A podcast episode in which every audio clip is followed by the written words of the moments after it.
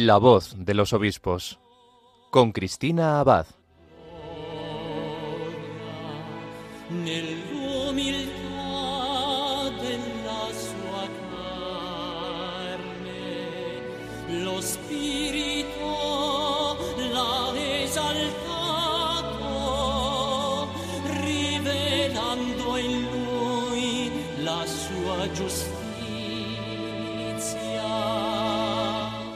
Buenas noches, querida familia de Radio María. Un cariñoso saludo de quien les habla, Cristina Abad. Bienvenidos a este nuevo programa de La Voz de los Obispos. Como cada 15 días nos reunimos aquí, en la emisora de la Virgen, para acercarnos un poco más a las vidas de nuestros obispos, a la experiencia de su ministerio y para dar a conocer las noticias de sus diócesis, sus mensajes o documentos importantes, como va a ser el caso de esta noche. Y es que, como algunos de ustedes ya sabrán, recientemente la Conferencia Episcopal Española ha presentado el documento El Dios fiel mantiene su alianza. Ese es el título. Se aprobó en la Asamblea Plenaria del pasado mes de noviembre y se trata de un instrumento de trabajo pastoral sobre la persona, familia y sociedad. Nos lo ofrecen nuestros obispos desde la fe en Dios y desde la perspectiva del bien común. Bueno, pues la presentación de este texto en la sede de la Conferencia Episcopal Española estuvo a cargo del arzobispo de Valladolid, de Monseñor Luis Argüello. Esta noche vamos a tener la oportunidad de escuchar su alocución explicando qué es y en qué consiste este documento.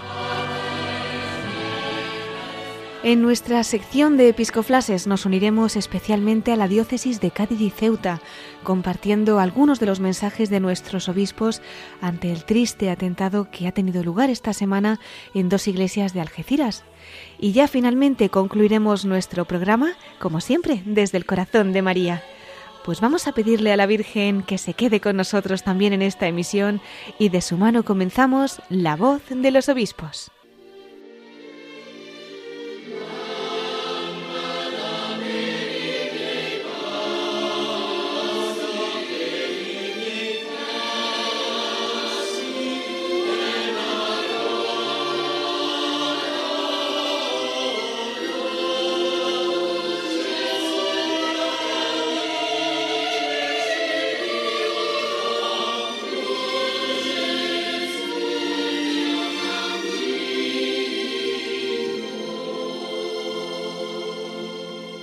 Como les anunciaba, queridos oyentes, en esta primera parte del programa de esta noche vamos a tener la oportunidad de conocer mejor ese documento que recientemente ha publicado la Conferencia Episcopal Española con el título El Dios fiel mantiene su alianza.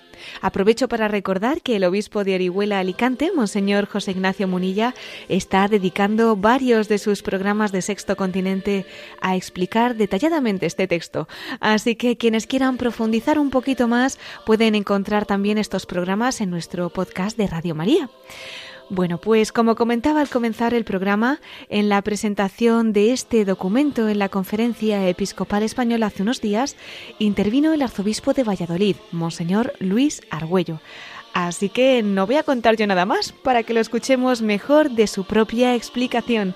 Damos paso pues a Monseñor Luis Argüello, arzobispo de Valladolid.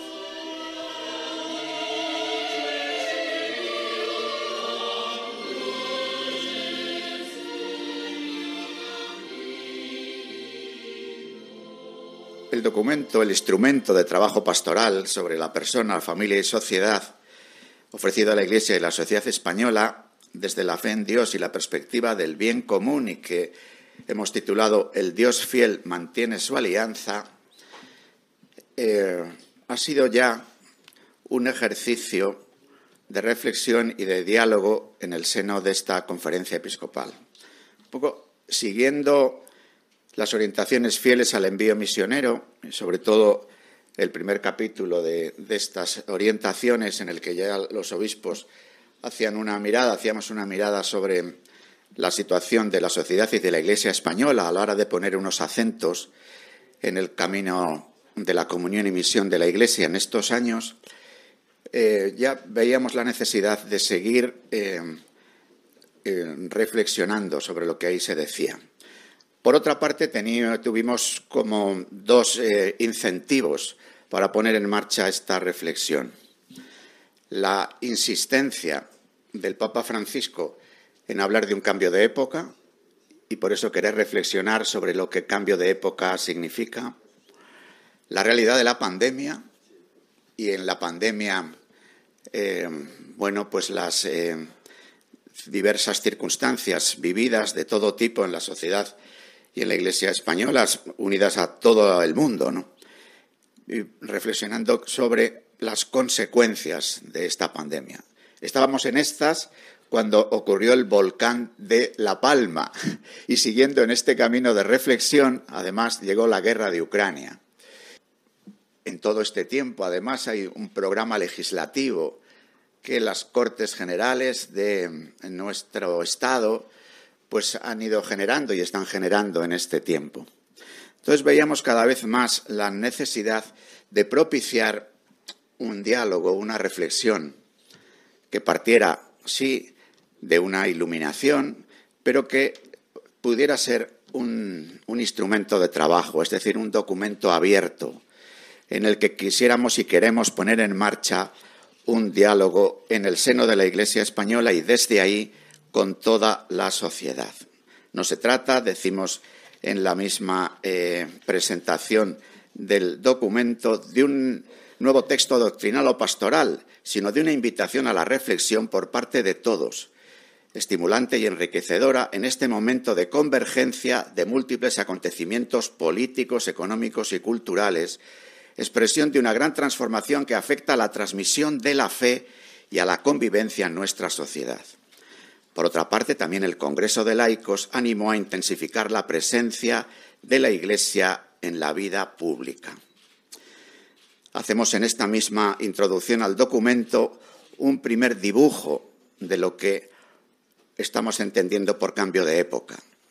Cambios económicos, sociales, políticos y culturales que afectan a la forma de forma interconectada al ser, antropología, al amar, la familia, al hacer, el trabajo y a nuestra forma de situarnos en el tiempo, historia. Cuando al mismo tiempo una sociedad ve que estos cuatro pilares, podremos decir, de lo que significa nuestra propia comprensión de quién somos, la comprensión de nuestras relaciones, del amor y de la transmisión de la vida, del trabajo sometido a eh, todas las eh, circunstancias de la enésima fase de la revolución industrial, ahora llamada revolución tecnológica, ahora llamada inteligencia artificial. Cuando además la forma de situarnos en la historia, pensemos lo que significan las corrientes llamadas de pensamiento woke o de la cultura de la cancelación o de la relectura en un ejercicio de memoria histórica que se somete a las reglas del juego democrático, pues cuando todas estas cuatro cuestiones se ponen, digamos, en juego o en movimiento, pensamos nosotros que ese es nuestro dibujo, nuestra manera de entender el cambio de época. Queremos escuchar, seguir escuchando lo que el Espíritu nos dice a las iglesias. Quisiéramos animar a descubrir y a, o a volver al amor primero, desde el que todo adquiere un significado nuevo, la genealogía, la geografía y la historia de todo hombre y de cada hombre en nuestra sociedad dominada a veces por las llamadas pasiones tristes, que diría un sociólogo, una socióloga en este caso, ira, indignación, resentimiento, quisiéramos ser capaces de testimoniar y alentar una pasión renovada por Dios y por la persona. Estas reflexiones quieren también animar la presencia pública de los católicos en los ambientes e instituciones de los que forman parte y ayudar a abrir un proceso de diálogo y discernimiento en diversos ámbitos e instituciones. Podríamos decir que, por ofrecer un resumen de lo que se recoge en este amplio texto, podríamos irnos al capítulo final, el capítulo octavo, donde decimos propuesta a la Iglesia y a la sociedad española. Por una parte, eh, lo que significa el creer la fe en el Dios uno y trino y sus frutos.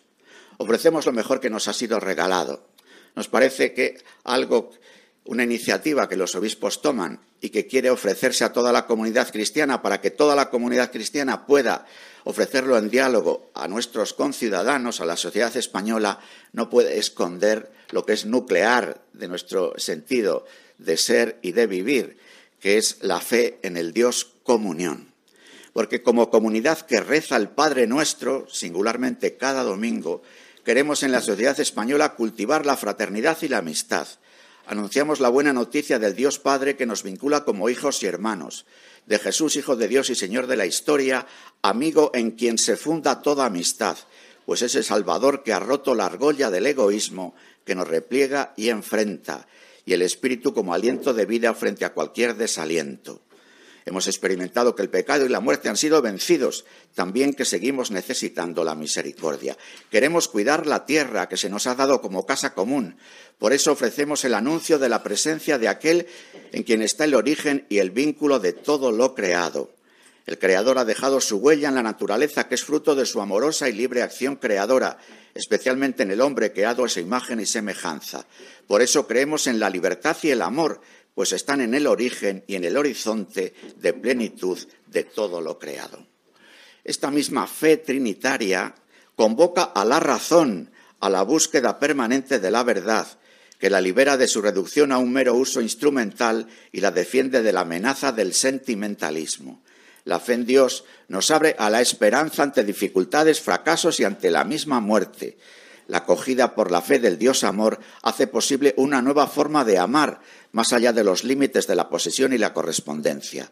Nos ayuda a descubrir el significado del afecto que atrae al corazón, que descubre la belleza de la realidad y experimenta su atractivo. Constatamos que las extraordinarias luces ofrecidas por los avances de la razón instrumental respecto al funcionamiento de la vida humana y de toda la naturaleza nos han deslumbrado pero nos han introducido también en una posible ceguera transitoria que nos impide ver la racionalidad de la que la naturaleza es depositaria, la que nos permite conocer la finalidad última de la vida humana y de toda la realidad. Creemos que solo recuperando el protagonismo del logos será posible el diálogo que tanto necesitamos y reivindicamos, comprometiéndonos a no usarlo como arma arrojadiza. Sin razón, el diálogo se reduce a lucha, a estrategia de poder o a confrontación de sentimientos expuestos ante los medios de comunicación para conquistar adeptos, votantes o consumidores. El Dios Trino como fuente permanente de la vida marca todas las dimensiones de esta, también el diálogo como cauce de encuentros. Es imprescindible superar la dialéctica de contrarios, germen de desconfianza y enfrentamiento, como forma de acercarnos al otro y a la realidad entera, desde ahí nos atrevemos a proponer diálogos en los que se den cita, la escucha para acoger lo que el otro vive y propone, el reconocimiento de puntos de encuentro en los fines y en los medios perseguidos, nombrar y reconocer las diferencias y su posible reciprocidad fecunda para los fines compartidos, y así formular acuerdos posibles y abrir caminos de acercamiento en las diferencias, desde la prioridad de la escucha de la realidad y el propósito del bien común por encima de ideologías e intereses de poder.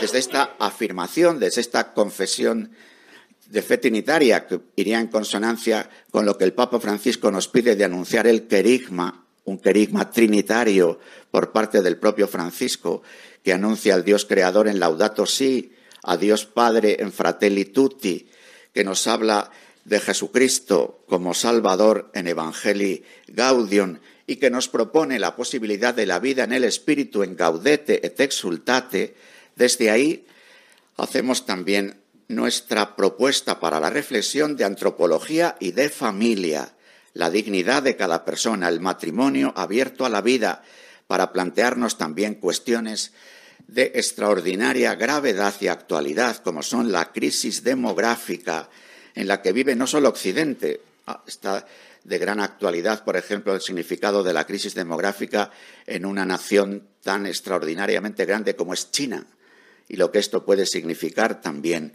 en la gestión de la globalización. El apoyo a la familia abierta a la vida es prioritario para generar los vínculos que sostienen la vida social y que el elogio del individuo autosuficiente e independiente tanto está debilitando. y nombramos también asuntos prioritarios para el bien común, como la necesaria reformulación del estado del bienestar, la, eh, la importancia del trabajo en esta época de revolución tecnológica y energética, el trabajo especialmente de los jóvenes, es un asunto de extraordinaria importancia. Recordamos la prioridad del trabajo, la persona sobre el capital, las cosas, para abordar como sociedad esta cuestión clave para el desarrollo de la persona, el desarrollo de la familia y la contribución al bien común. También los ancianos, en una sociedad envejeciente y que ha vivido en la pandemia un singular drama, especialmente en residencias de mayores, eh, es objeto también de nuestra propuesta de diálogo y reflexión, como todo lo que en estos meses hemos visto creciente de asuntos relacionados con la salud mental. Como no, también la cuestión de nuestra propia vida eh, nacional, en una nación construida con nacionalidades y regiones, con un deseo de contribuir a la comunión desde la aceptación de las características propias de las diversas nacionalidades y regiones que hay en España.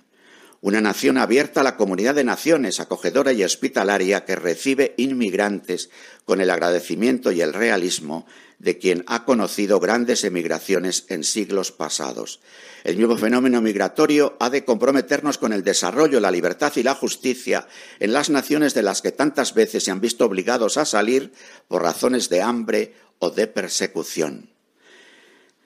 En resumen, la novedad de nuestra propuesta es la persona trinitaria y humana, ontológicamente relacional frente al individuo autosuficiente e independiente. No hay novedad en el individualismo liberal, que está en el origen de la problemática actual y es promocionado tanto por las reglas de producción y consumo capitalistas como por el progresismo cultural. Llamamos, llamados a caminar juntos en esta tierra y en esta historia, queremos dialogar desde la escucha y la propuesta. La sinodalidad estilo de la Iglesia del siglo XXI nos invita a este coloquio que proponemos con la esperanza de propiciar encuentros que favorezcan la dignidad de la persona y el bien común.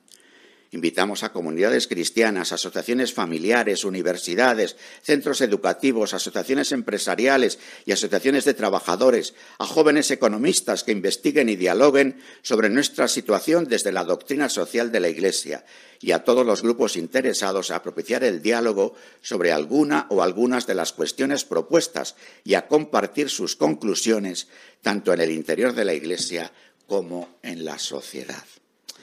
Con esta intención, el instrumento de trabajo va desgranando como en dos grandes partes, o tres, si se me prefiere, eh, por una parte, lo que es un poco corazón de la propuesta, y es ver la extraordinaria interrelación que hay entre persona, familia y sociedad en la perspectiva del bien común. Si la desvinculación es un diagnóstico de los problemas que tenemos, una propuesta de alianza, una propuesta de ver las cosas en su interrelación, una perspectiva católica, es decir, universal, integral, es sin duda lo que a nosotros nos parece como una pista para la comprensión de lo que nos pasa, para un diagnóstico más profundo y para caminar hacia adelante. Desde ahí hacemos en esta introducción este significado de la alianza que vemos entre eh, la comprensión de Dios como comunión, el anuncio del Evangelio de la familia, con el concepto de persona y de sociedad que llevan consigo. Queremos hacer este anuncio a nuestros conciudadanos porque nos mueven algunas convicciones que compartimos con palabras de la Escritura. La dignidad de la vida humana, la consistencia de todo lo creado, la llamada a compartir el consuelo que nosotros recibimos de Dios y la esperanza que es de sabernos en el abrazo del don inicial y eterno de este Dios. El documento va eh, atravesado por unos esquemas de trabajo, siguiendo la pauta propuesta por el Papa Francisco ya desde la preparación del sínodo sobre los jóvenes que es una relectura en clave de discernimiento espiritual del clásico ver, juzgar, actuar, que la doctrina social de la Iglesia ha vivido siempre y también muchos, eh, digamos, instrumentos en la acción social fuera de la Iglesia que han seguido esta pauta. Ya después de la introducción, en el capítulo primero, voy a hacer una lectura sumaria del índice y hay una mirada a la persona, familia y sociedad desde la fe en Dios, que es uno y trino, desde una propuesta de reflexión de una antropología que ayude a interpretar todo lo humano y una propuesta de sociedad y de casa común que humanice la globalización desde la doctrina social de la Iglesia. En el segundo capítulo hacemos una mirada a la familia y desde la familia a la sociedad actual, con una iluminación teológica y una perspectiva eh, sociológica, donde aparecen diversos asuntos, tanto el valor de la familia en nuestra sociedad, del matrimonio, de la paternidad y maternidad, como aquellos eh, frutos de la desvinculación, especialmente en las soledades y en que, eh, la salud mental. Abrimos un capítulo en el que reflexionamos de una manera especial sobre la pandemia COVID-19 y la guerra y sus incidencias en la vida de la familia. Vemos que ha supuesto como una nueva aparición del mal y de la muerte, que precisan también ser acogidos y reflexionados sobre el sentido mismo de nuestra propia existencia. Después de esta mirada a la persona, a la familia, a la sociedad, dedicamos un amplio capítulo, en realidad podríamos hablar de dos capítulos, tercero y cuarto, a las causas culturales, legislativas y sociales que deconstruyen la familia, reducen la persona a individuo y dificultan al bien común. También eh, dedicamos una sección a las carencias eclesiales que favorecen todo esto, carencias eclesiales que nombramos como la secularización interna, en la iniciación cristiana, en la educación afectivo-sexual, en la propuesta de la verdad, bondad y belleza del matrimonio cristiano, carencia en la falta de acompañamiento de situaciones incompletas o irregulares en el seno de las familias o de los matrimonios y las carencias en la falta de compromiso público de los católicos. Viendo así las causas culturales que tienen tanto que ver con la eh, comprensión de la persona que va reducida a individuo que ha ido creciendo en las últimas décadas, todo el panorama legislativo con el, programa legislativo que hemos vivido en los últimos decenios y singularmente el que estamos viviendo en estos últimos meses, todavía propuestas legislativas que están en nuestras Cortes Generales. Y vemos unas consecuencias para el matrimonio y la familia en una triple ruptura, amor, sexo y matrimonio, ruptura de la sexualidad en todo el proyecto existencial de la persona, pues la imposición de la ideología de género rompe con la verdad de la corporalidad y la ruptura de amor, sexo y procreación. También hay unas consecuencias para la vida social. Se agudiza la crisis demográfica, con el individualismo crecen la soledad, la ansiedad, la depresión, los sufrimientos. Aparecen nuevas formas de pertenencia, como falsas soluciones en pertenencias identitarias sin rostro, y surge un riesgo de un totalitarismo difuso o blando, pues haciéndose un elogio de la tolerancia y de la diversidad, luego a través del derecho positivo se imponen determinadas maneras de ver a la persona, a la familia, a la sociedad o la historia, y el que se sale de ese marco es poco menos que declarado un hereje cultural o se le puede acusar incluso de odio a las ideologías dominantes. Después de realizada esta parte, de eh, ver causas y consecuencias, dedicamos ya los últimos capítulos, los cuatro últimos capítulos, a una eh, propuesta eh, ya de hecho el diagnóstico de propuesta a la Iglesia y a la sociedad. El Evangelio de la familia en la situación actual se convierte en una llamada y esta llamada es la que nosotros queremos responder con esta iniciativa y con, en realidad, con toda la vida de la Iglesia en su conjunto y con la propuesta que hacemos a los católicos a ser presentes en la vida pública. Así, por ejemplo, en el esquema que recogemos en el número 50, en la página 61, en el que, eh, en medio de la lectura de las causas, decimos, a través de hechos significativos reconocemos las consecuencias de las propuestas culturales, legislativas y sociales que desconstruyen la familia, reducen la persona individuo y dificultan al bien común. A la luz de la doctrina social de la Iglesia, reflexionamos sobre dos tensiones que esta situación pone de manifiesto. Cómo ser católico en la sociedad democrática la caridad política, el respeto a las leyes, la objeción de conciencia y la promoción de conciencia.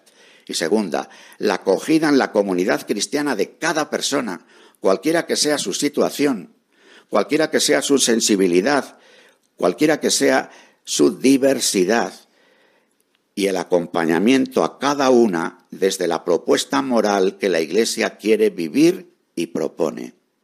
Formar personas para vivir la caridad política en el diálogo interpersonal, el discernimiento comunitario, la acción en la plaza pública y así revitalizar el coloquio entre Iglesia y sociedad democrática. Este esquema, situado en la mitad del documento, revela, yo creo que con fuerza, la intención del mismo.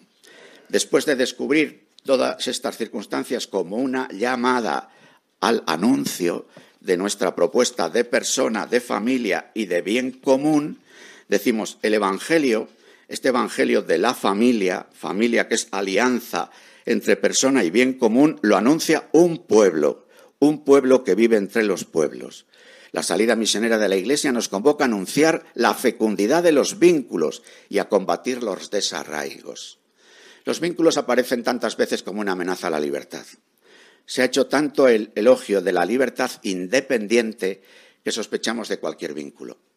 Y sin embargo, no es posible la vida sin una vinculación, la vinculación que el amor genera, la vinculación que la vida social lleva consigo, la vinculación que el grito de los pobres supone siempre como una respuesta en los hechos y sobre todo en las causas del empobrecimiento. Desde ahí, claro, hacemos algunas consideraciones sobre la presencia de la Iglesia en la vida pública, siguiendo la pauta de la doctrina social de la Iglesia. En el capítulo eh, séptimo se dibujan unas acciones divididas en tres grandes partes. Primera, testimonio personal, familiar y comunitario.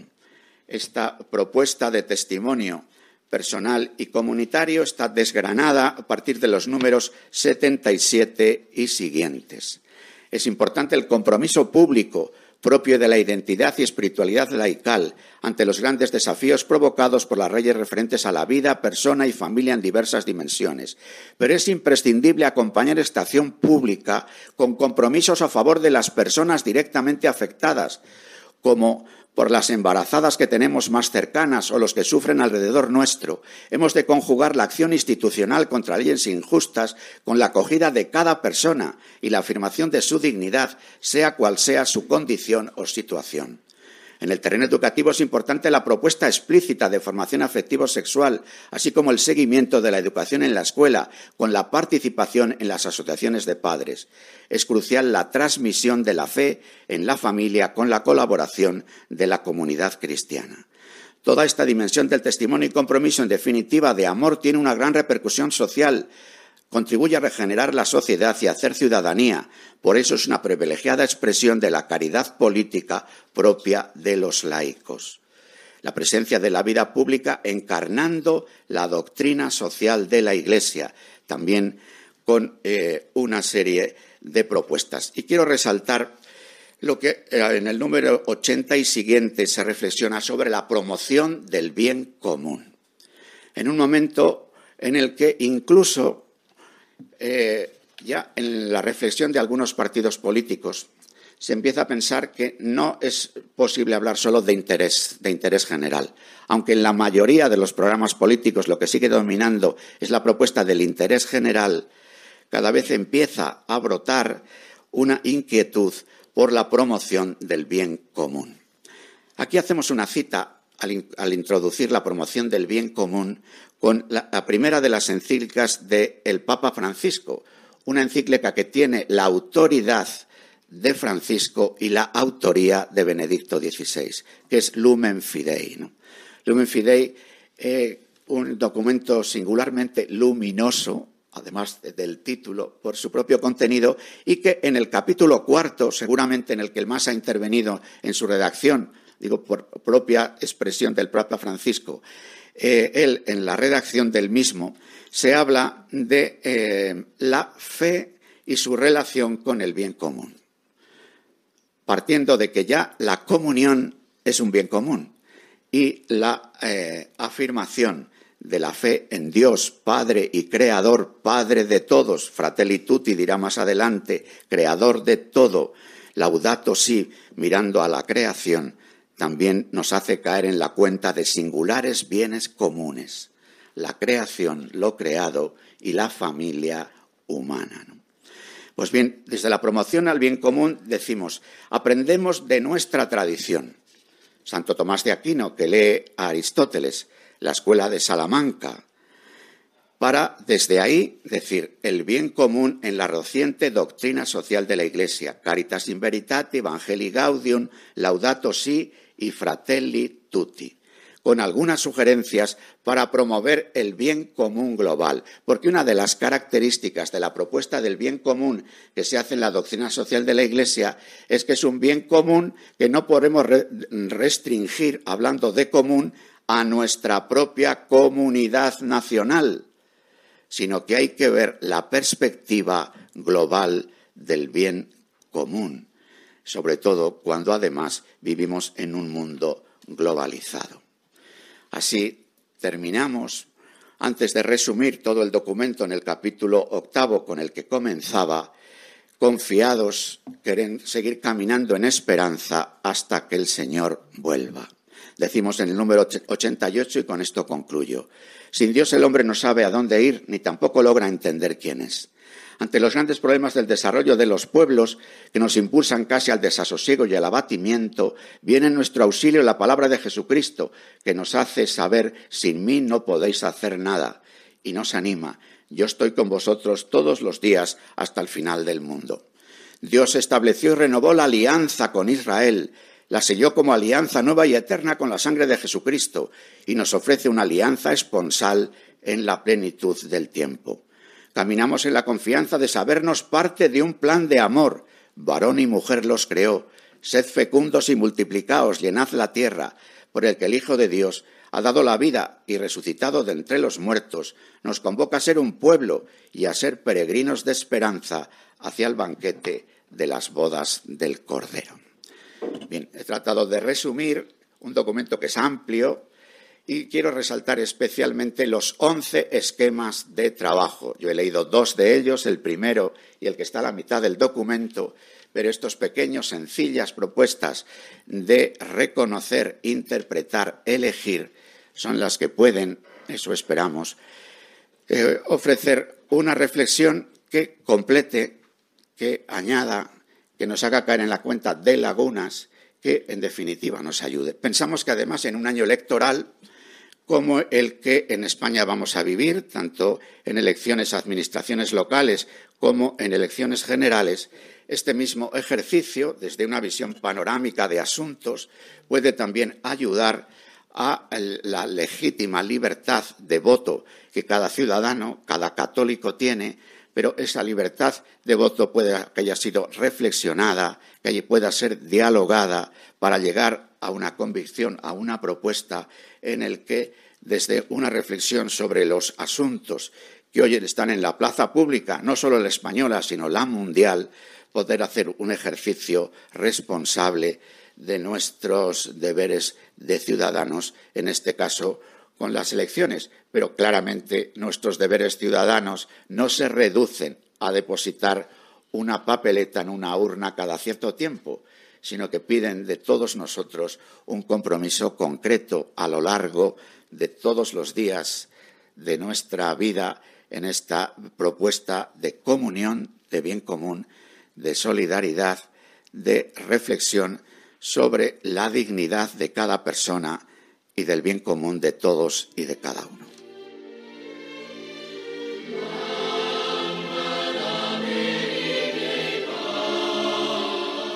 Hemos escuchado al arzobispo de Valladolid, a Monseñor Luis Argüello, explicando el documento El Dios fiel mantiene su alianza, que, como ha comentado, no es un nuevo documento doctrinal o pastoral de la conferencia episcopal, sino una invitación a reflexionar por parte de todos.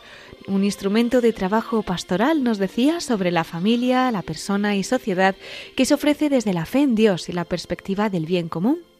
Bueno, pues para reposar un poco esta explicación y reflexionar también sobre todo lo que nos ha contado Monseñor Argüello, les invito a escuchar esta canción y enseguida regresamos con nuestros episcoflases.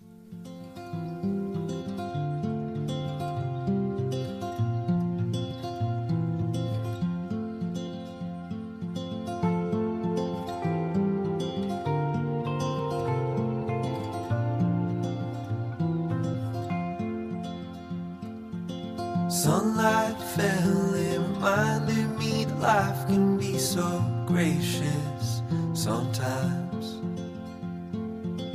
And I felt like everything around me was connected somehow. Están escuchando La voz de los obispos con Cristina Abad. Radio María.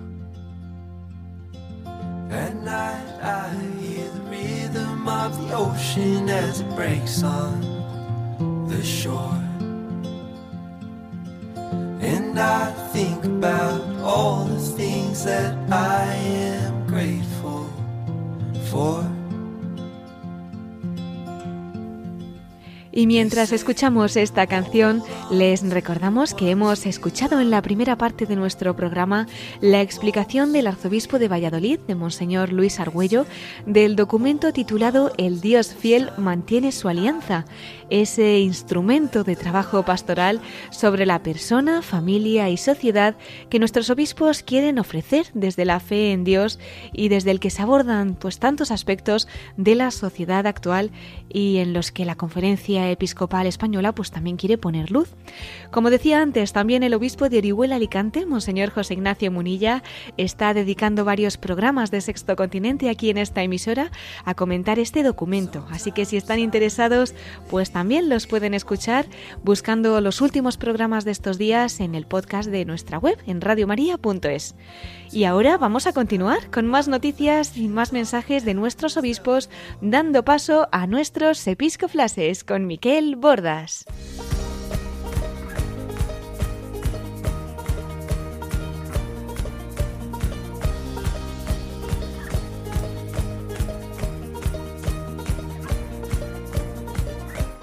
Brothers and sisters, fill these cups with life. Please forgive them, cause they know not their lives. So take these words and make them right. So one day you and I will write our names in the sky. We'll confide, and I'll find mine on the your Y con esta sintonía entramos en nuestros episcoflases. Hoy tenemos con nosotros a nuestro colaborador especial, Miquel Bordas. Muy buenas noches, Miquel. Muy ¿Qué buenas tal estás? noches, Cristina, y muy buenas noches a nuestros oyentes. Pues yo estoy muy bien y muy contento de volver pues, a estar con todos vosotros, eh, ya que en los últimos programas no he podido estar. Exacto, ya te echábamos de menos en estos micrófonos, ¿eh? Bueno, Miquel, como anunciábamos antes, nuestros episcoflases de hoy pues van a estar dedicados a un triste suceso, ¿verdad? Ocurrido en Algeciras, en Cádiz, y bueno, pues nos tiene consternados a todos esta semana. Pues sí, Cristina, eh, desgraciadamente, pues hace unos días, el pasado miércoles 25 de enero, tenía lugar en Algeciras lo que se ha considerado, como lo ha definido la propia Fundación Pontificia de Ayuda a la Iglesia Necesitada, como el primer atentado yihadista mortal contra iglesias eh, en España. Pues recordemos que en- este ataque fue perpetrado en la parroquia Nuestra Señora de la Palma y en la de María Auxiliadora en la capilla de San Isidro de la localidad andaluza de Algeciras. Una persona fue asesinada y cuatro más resultaron heridas. Como sabemos, el fallecido es el sacristán de la iglesia de Nuestra Señora de la Palma, Diego Valencia, y entre los heridos también estaba el párroco de la capilla de San Isidro, el sacerdote salesiano Antonio Rodríguez Lucena, que tras ingresar en estado grave en el hospital ya está fuera de peligro, gracias a Dios. Ante este triste episodio, la Conferencia Episcopal Española ha trasladado su afecto y el consuelo de la fe a los familiares de las víctimas, a la diócesis de Cádiz y a la sociedad del campo de Gibraltar. Asimismo, los obispos españoles, a través de la conferencia episcopal, han afirmado en su comunicado que como creyentes piden al Dios de la misericordia y de la paz que llene de esperanza los corazones de las víctimas y sane los heridos, acompañe a la Iglesia y a la sociedad en la búsqueda de la paz y convierta al corazón de las personas violentas. Por su parte, la diócesis de Cádiz y Ceuta, que es donde se encuentra precisamente Algeciras, también emitió un comunicado lamentando esta agresión y expresando su apoyo a los familiares y amigos del sacristán Diego Valencia, que recordemos que deja pues a una, a una viuda y dos, hmm. dos hijas, recordando lo querido que era en la parroquia y en la ciudad por su entrega y afabilidad con todos. Asimismo, el obispo de Cádiz y Ceuta, Monseñor Rafael Cernoza, quien enseguida se personó en el lugar de los hechos, ha alentado a los fieles de estas parroquias, al clero, a la familia salesiana y pueblo de Algeciras a vivir estos acontecimientos con fortaleza evangélica. De hecho, emitió un mensaje al día siguiente que, si te parece, Cristina, podemos escuchar. Por supuesto, pues vamos a escuchar a Monseñor Rafael Zornoza, obispo de Cádiz y Ceuta. Estamos aún consternados y dolidos pues por el sacristán asesinado y por este buen padre salesiano que ha sido herido. Quisiéramos, no obstante, ser portadores de paz y de misericordia en medio de este mundo donde vivimos que tiene tantas tensiones y tantas manifestaciones de violencia inhumana. La verdad es que estos acontecimientos indeseables, por supuesto, aunque nos han golpeado muy duramente, pero nos están uniendo más en la oración y en la fe. Claro que condenamos enérgicamente estos hechos, aunque verdaderamente estamos a la espera aún de la clarificación que hagan las autoridades de orden público. Yo quiero agradecer muchísimo todas las muestras de condolencia, de solidaridad y de cariño que estamos recibiendo de cerca y de muy lejos de toda la Iglesia. La verdad es que sentimos la fuerza de la oración de la Iglesia entera y nos fortalece mucho su cercanía, su aliento y su testimonio. Nos seguiremos encomendando todos al Señor. Eran las palabras del obispo de Cádiz y Ceuta, de don Rafael Zornoza, tras el lamentable atentado ocurrido en Algeciras. Me comentabas fuera de antena, Miquel, que también fueron conmovedoras las palabras de Monseñor Zornoza en la misa de funeral por el eterno descanso de Diego Valencia del sacristán, que se celebraba el viernes, ¿no? Sí, desde luego. No sé si a lo mejor podrías recordar alguna de esas palabras que pronunció el obispo de Cádiz en aquella misa. Bien, como no, Cristina. Eh, mira, uno de los aspectos que señaló el obispo, don Rafael Zornoza, al recordar al sacristán eh, asesinado, fue que era la Eucaristía la que le alimentaba todos los días y que le fortalecía para amar a su familia, para servir a todos, para vivir alegre, con esperanza y con fe. De hecho, el obispo de Cádiz y Ceuta subrayaba que Diego Valencia había muerto por su fe y confesando su fe, y aseguraba que el Señor le tendrá en su gloria, ¿no? Bien, pues eh, por otro lado, Monseñor Zornoza también instaba a los fieles a perdonar y a orar por los perseguidores, como lo hizo el mismo Jesús en la cruz. Otro de los puntos que comentaba en su homilía, pues en lo que ha sido la misa de funeral de, de, Diego Valencia, el sacristán asesinado por el yihadista en Algeciras, era que no basta solo condenar la violencia, sino que tenemos que desenmascarar por lo menos para nosotros sus causas, las falsas divinidades que se esconden en un mundo que prescinde de Dios y debemos promover positivamente el bien promoverlo y defenderlo, obviamente, ¿no? Eso es. Pues muchas gracias, Miquel, por compartir estas palabras del obispo de Cádiz y Ceuta y que ha hecho suyo, ¿no? El dolor de sus diocesanos, pero al mismo tiempo, pues les ha alentado a la esperanza, al perdón y a la oración, mirando, como decía, pues al mismo Jesús en la cruz, ¿no? Y bueno, la verdad es que estos días no han cesado, ¿no? Las muestras de cercanía, de oración de la Iglesia española. De hecho, algunos de los mensajes de nuestros obispos los hemos podido ir siguiendo a través de los medios de comunicación.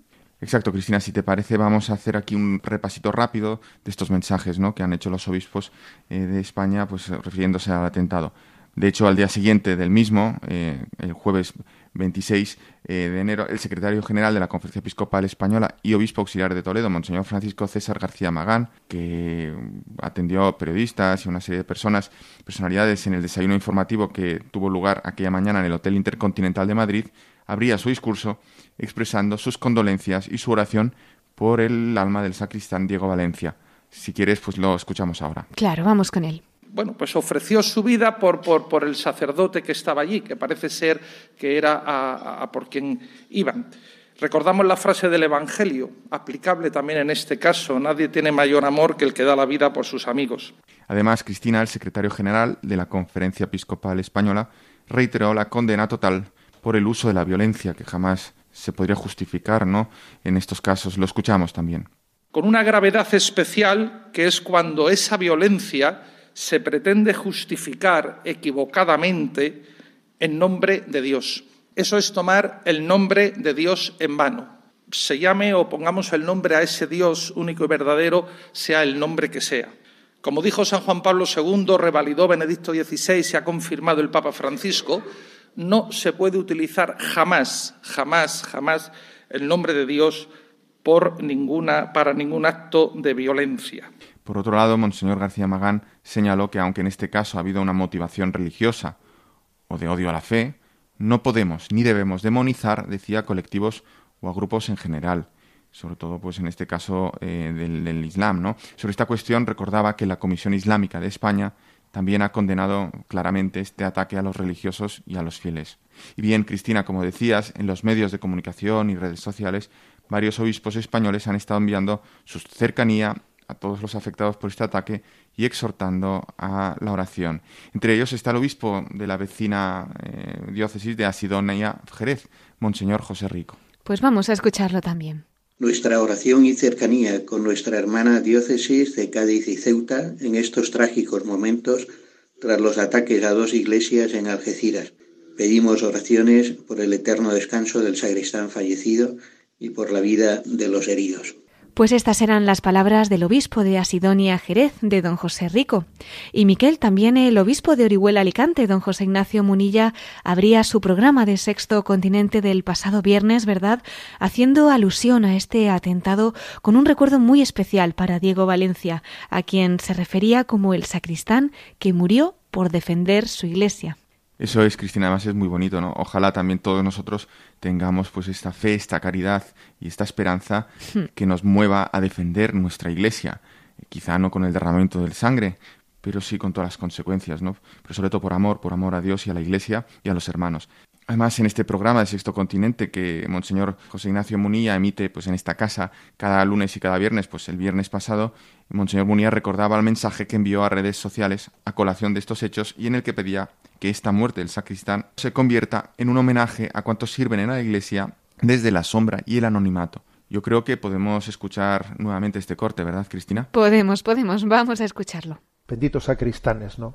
Que permiten visualizar que la casa de Dios es casa de puertas abiertas, en la que se atiende a las personas, en las que se les acoge.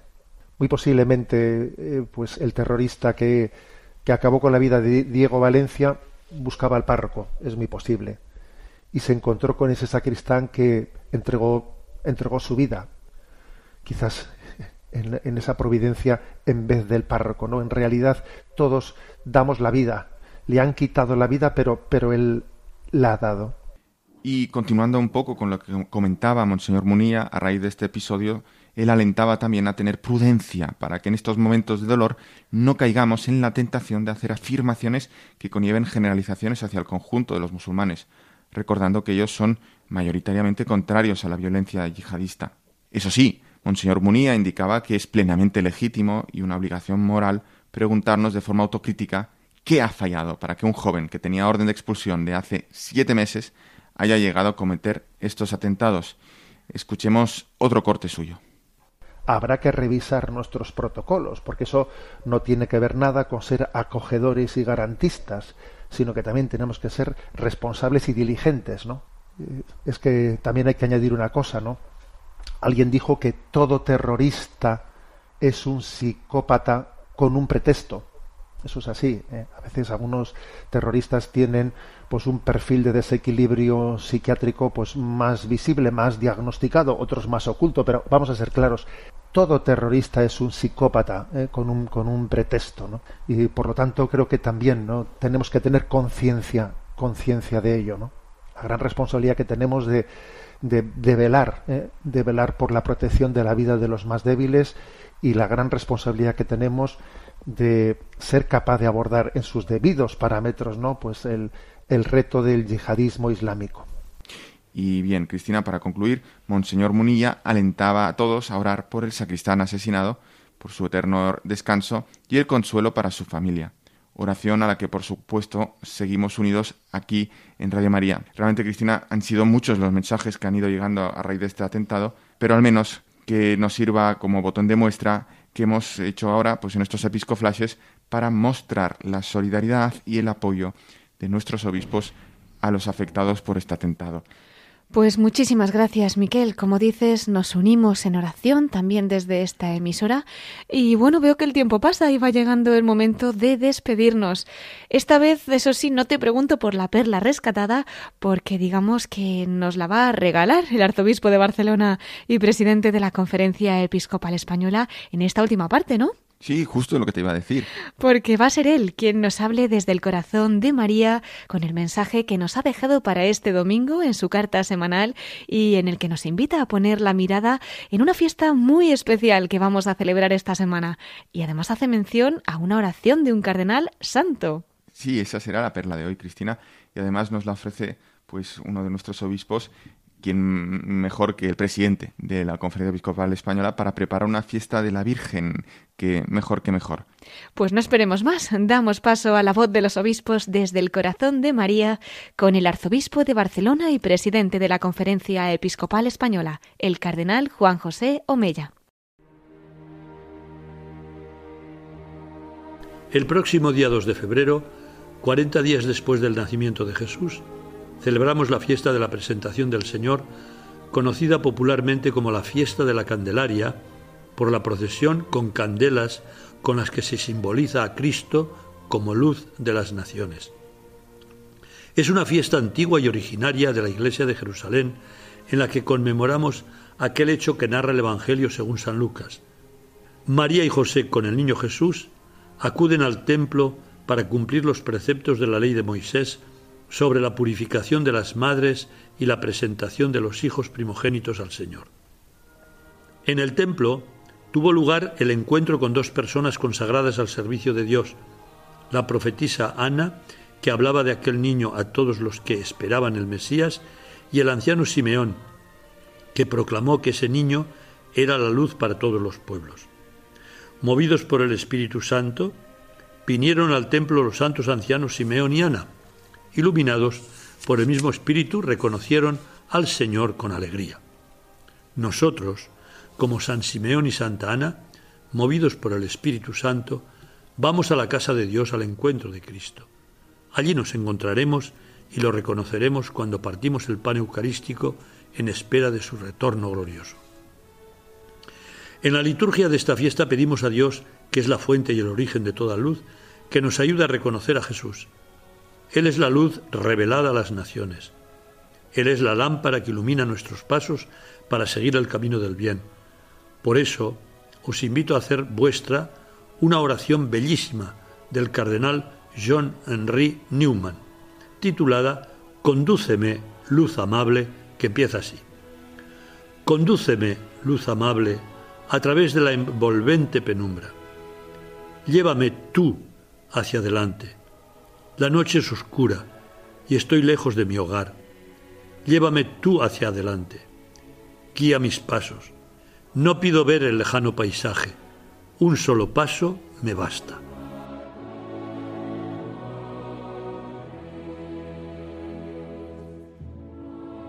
Pues con este mensaje que nos ofrece el cardenal Juan José Omella, arzobispo de Barcelona y presidente de la Conferencia Episcopal Española, concluimos nuestro programa de hoy, en el que hemos tenido también un recuerdo especial para nuestros hermanos de Algeciras, para la diócesis de Cádiz y Ceuta y para todos los afectados de ese atentado ocurrido esta semana.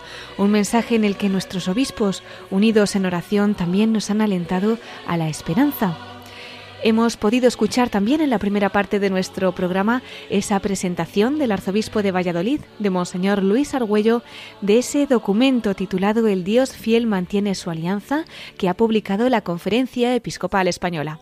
Y ya para concluir, pues les recordamos, como siempre, que pueden encontrar este y todos nuestros programas en el podcast de Radio María o los pueden pedir llamando por teléfono al 91 822 8010. También puede ser a través de nuestra web en radiomaria.es, entrando en el apartado de pedidos de programas o bien por correo electrónico escribiendo a pedidos de programas arroba radiomaria.es. Bueno, antes de concluir les voy a recordar también nuestro correo electrónico para todos aquellos que nos quieran escribir. Lo pueden hacer a la voz de los obispos arroba radiomaria.es. Miquel Bordas, muchísimas gracias por haber estado con nosotros esta noche y por todos los episcoflases de hoy. Muchísimas gracias, Cristina. Y muchas gracias también a todos ustedes, queridos oyentes, por habernos acompañado esta noche. Ahora les invito a seguir en la emisora de la Virgen con las noticias que les ofreceremos en el informativo de Radio María. Se despide Cristina Abad. Hasta dentro de 15 días, si Dios quiere, a la misma hora, a las 9 de la noche, las 8 en Canarias. Nos volvemos a encontrar en dos semanas. Hasta entonces, con María en la voz de los obispos.